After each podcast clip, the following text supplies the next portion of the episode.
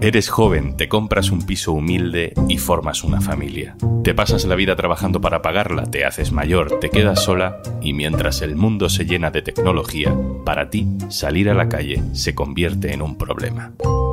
Soy Juan Luis Sánchez. Hoy en un tema al día. La vida sin ascensor.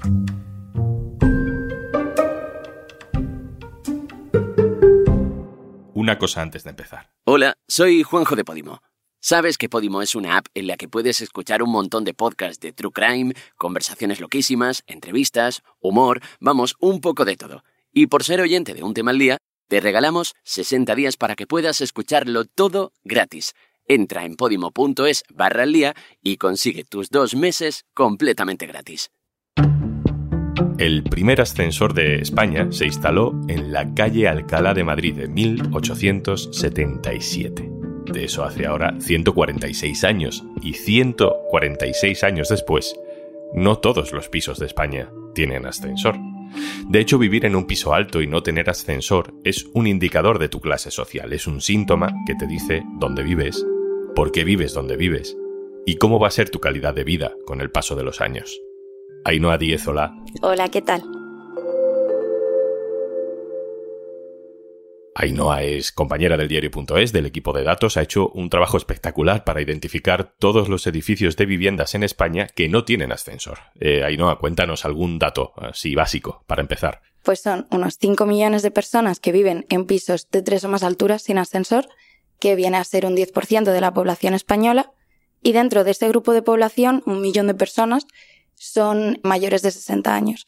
Luego, dentro de este perfil de mayores de 60 años, hay un 26% que viven ellas solas, sin ningún familiar y sin ninguna ayuda. Entiendo que hablamos de personas que compraron la casa hace muchos años, ¿no? Su piso de toda la vida. Pues son sobre todo personas que llevan mm, más de 40 años, o sea, antes de la democracia incluso, que vinieron también con ese éxodo rural del campo y llevan en su vivienda desde entonces, o sea, son viviendas sobre todo propias, que es un 40% de estos mayores llevan mm, más de 40 años viviendo ahí. La intuición nos dice que sí, pero no sé si hay datos que nos permitan demostrar que hay una relación directa entre el nivel de renta y la falta de ascensor. Sí, está directamente relacionado. O sea, a mayor porcentaje de renta, ves que hay un menor porcentaje de personas viviendo en pisos sin ascensor. Eh, el 38% de las personas que tienen menos de 500 euros de ingresos brutos al mes viven en pisos sin ascensor, o sea, es el grupo más numeroso. Y luego también, pues al final la renta siempre va relacionada con el nivel de estudios.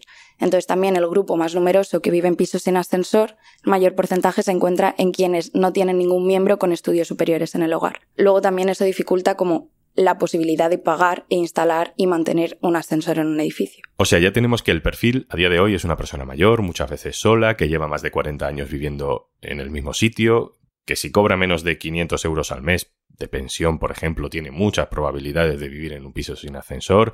En edificios, además, supongo que no son grandes como para instalar un ascensor. Sí, de hecho, la mayoría de pisos sin ascensor son en las viviendas más pequeñas. Y el mayor porcentaje lo encontramos entre las que tienen unos 60 y 75 metros cuadrados, que luego a su vez en su momento eran más baratas y ahora es mucho más complicado instalar un ascensor. Los ascensores que vemos instalados por fuera de los edificios es porque no entran dentro del propio piso y luego en algunos casos pues ni siquiera hay posibilidad. ¿Hay una geografía en esto? ¿Hay zonas o sitios específicos donde es más habitual encontrar edificios de viviendas donde la gente tiene que subir andando por la escalera? Eh, la mayoría están en municipios pequeños de 50.000 habitantes o menos y luego también tenemos en las grandes ciudades, alrededor hay como pequeñas regiones obreras en los que el porcentaje de viviendas sin ascensor sobre el total de pisos crece mucho. Por ejemplo, en grandes ciudades como Madrid tenemos Aranjuez, que tiene un 30% de viviendas sin ascensor, y en Barcelona está Santa Coloma de Gramenet, que alcanza casi un 50% de viviendas que no tienen pisos con ascensor. Las islas tienen como los mayores núcleos de viviendas en ascensor. Tenemos en Canarias, que es la primera con más de un 30%, luego Baleares y luego Ceuta. Y ahí, pues bueno, es un poco también porque se construyó bajito, son viviendas de tres o cuatro plantas, pero que ya entran dentro del conteo que hemos hecho. Esta tendencia se da sobre todo en zonas pobres y dentro de las grandes ciudades donde se encuentran estos pisos sin ascensor, sobre todo pisos altos, es en los barrios pobres y sobre todo periféricos de rentas más bajas. Ainhoa Díez, compañera del equipo de datos del diario.es, muchas gracias. Gracias a ti. Pues vámonos a la calle. Mi compañero Marco García Santonja se ha ido a un barrio de Madrid con una persona que vive precisamente en esa situación que describe Ainhoa. Es mayor, vive en un piso sin ascensor y se llama Dolores. Dolores, hola, ¿qué tal? Hola, ¿qué tal? Estamos en el barrio del aeropuerto, debajo de donde vive eh, Dolores con su marido, y Dolores me ha pedido que hiciéramos la entrevista aquí, en la calle. Dolores, ¿por qué, ¿por qué prefiere que sea así? Pues porque nosotros vivimos en un cuarto sin ascensor, entonces si tengo que bajar y luego tengo que subir a por las cosas que tengo que recoger para un nietecito mío, para que se lo lleven sus padres, me cuesta más trabajo subir dos veces. Entonces he preferido hacerlo aquí para no tener que subir, que ya lo tengo todo aquí abajo. Dolores, ¿cuántos escalones tiene que subir o bajar usted eh, cuando quiere entrar o salir de casa? Pues 59 para subir y 59 para bajar. ¿Cómo le afecta a usted vivir en un bloque de edificios que no tiene ascensor? Pues me afecta muchísimo porque yo tengo que bajar, que tengo una pierna operada, tengo que bajar con una muleta. Entonces, claro, mm, por las mañanas hay veces que le digo a mi marido, mira, vete a por el pan, por no bajar yo, porque luego bajamos por la tarde a andar y luego subimos. Entonces, hay días que no puedo bajar porque son dos veces y son dos subidas.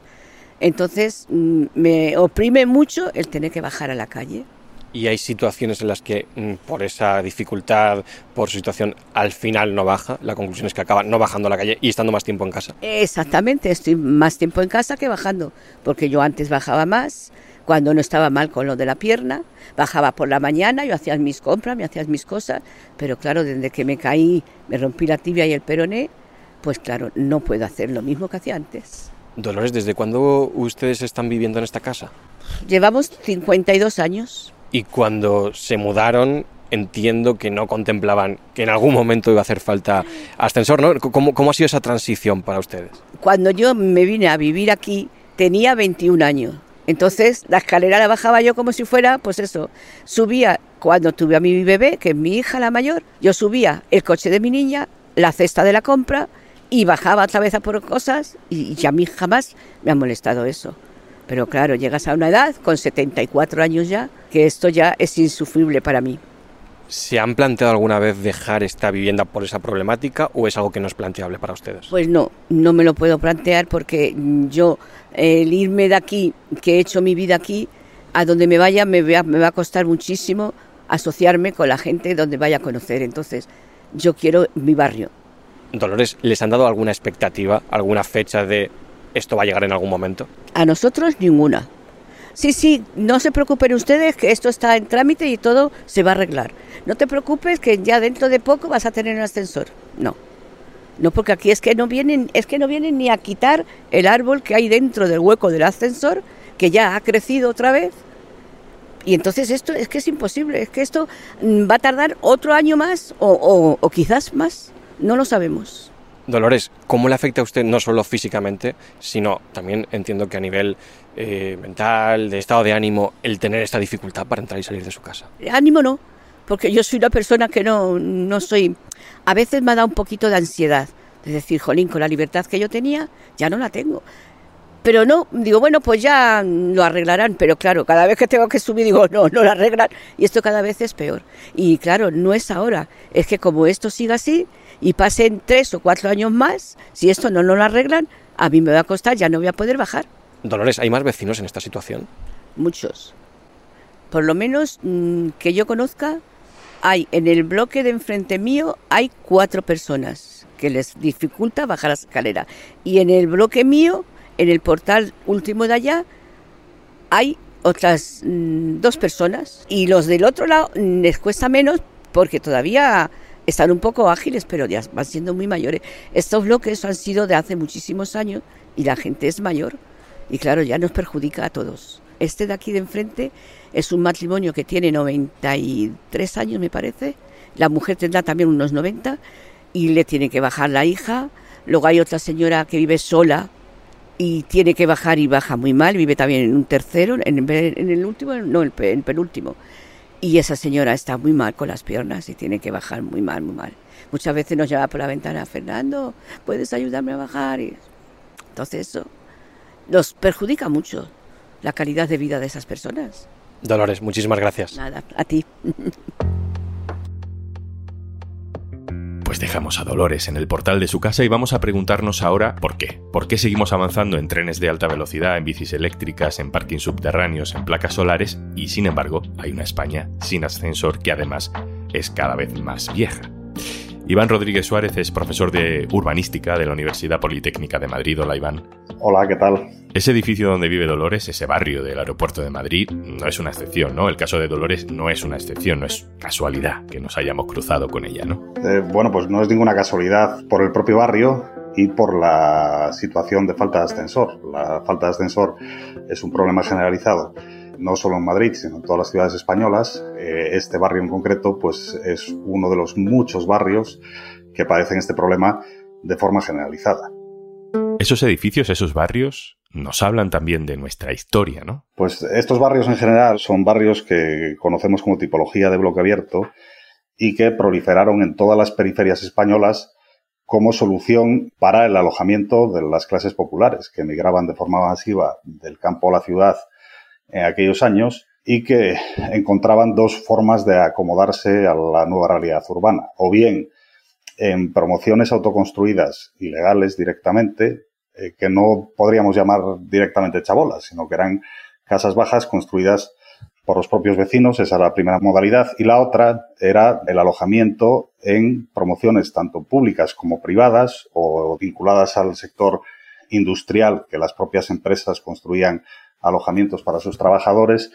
Además, estas promociones se construían en sitios totalmente desconectados de la estructura urbana, aislados, y están tratando de resolver, entre otras cosas, los problemas de accesibilidad de los edificios. Iván, ¿es un problema que se está solucionando, aunque sea poco a poco? Esto, a ver, es un problema generalizado. En realidad, la ausencia de ascensor se está resolviendo y paliando en cierta medida en los últimos años pero eh, no se trata más que de un síntoma adicional de muchos otros problemas que vienen padeciendo históricamente, en especial nuestras periferias, y que eh, hemos tratado de resolver tanto urbanistas como técnicos de todo tipo desde el inicio de la democracia. El problema es que la situación desborda la capacidad de, tanto de los poderes públicos para resolverlo, porque claro, aquí se suman dos situaciones. Las carencias en estos barrios son múltiples, en múltiples dimensiones, y los vecinos pues son clases populares y lo siguen siendo y en muchos casos envejecidas y la capacidad financiera que tienen para abordar las obras de rehabilitación de los edificios pues es escasa cuando no resulta directamente inviable sin ayudas a fondo perdido de cuantías importantes. Iván, ha habido fondos, fondos públicos para modernizar un poco esos barrios, para, para, parques, para instalaciones de todo tipo. Y hemos visto fondos públicos para financiar también ascensores en algunos ayuntamientos, pero la sensación es que eso no avanza muy rápido precisamente en los barrios donde más se necesita. ¿Por qué? Hay diversos motivos. La Administración dispone de dineros muy acotados para destinar a la rehabilitación de edificatoria y no queda más remedio que priorizar ¿Cómo se prioriza? Pues muchas veces no se prioriza en aquellos tejidos y poblaciones que más lo necesitan, sino que eh, reciben las ayudas aquellos que están más preparados para recibirla. Pues que hay convocatorias públicas en las que el criterio para la adjudicación de las subvenciones, tanto para instalar el ascensor como para hacer obras de cualquier otro tipo, es la concurrencia libre y tener toda la documentación en tiempo y forma lista. ¿Qué ocurre con esto? Que agiliza los procesos, pero normalmente acaba llegando el dinero a aquellas comunidades de propietarios que cuentan con mayor capital social y con mayores recursos organizativos. Entonces, muchas veces el dinero público, paradójicamente, que se concibe inicialmente para destinar a aquellos que más lo necesitan, acaba destinado no a los que más lo necesitan, sino a aquellos que son capaces de obtenerlo. Iván Rodríguez, Universidad Politécnica de Madrid. Muchas gracias. Un abrazo, gracias. Y antes de marcharnos, Hola, soy Juanjo de Podimo y como siempre, cada viernes me gusta aparecer por aquí, robarte solamente un minutito de tu tiempo y recomendarte algún contenido que yo crea que es especial y sobre todo que te va a gustar. Ha vuelto una de nuestras chicas favoritas, Judith Tiral, y como siempre aprovecha este formato para despejar un poco las dudas que tiene de ciertas cosas, pero invitando a expertos en este tema. El de esta semana algo que me encanta porque habla con el paleontólogo y biólogo Francesc Gascó y repasan un montón de curiosidades de los dinosaurios. ¿Los dinosaurios rugían o no? Porque es que como ahora han dicho que se parece tanto a las aves... Posiblemente los rugidos que nos han vendido toda la vida desde el cine no, los harían, porque ese tipo de rugido es muy de mamífero, muy de león, de oso... Si quieres escucharlo y disfrutar de todo el contenido en exclusiva de Podimo, ya sabes que tienes un enlace en el que por ser oyente de un tema al día te regalamos 60 días gratis sin compromiso. podimo.es barra al día. Esto es un tema al día, el podcast del diario.es. Si te gusta lo que hacemos, necesitamos tu apoyo. Hazte socio, hazte socia en el diario.es barra socio. Este podcast lo producen Carmen Ibáñez, Marcos García Santonja e Izaskun Pérez. El montaje es de Pedro Nogales. Yo soy Juan Luis Sánchez. El lunes, otro tema.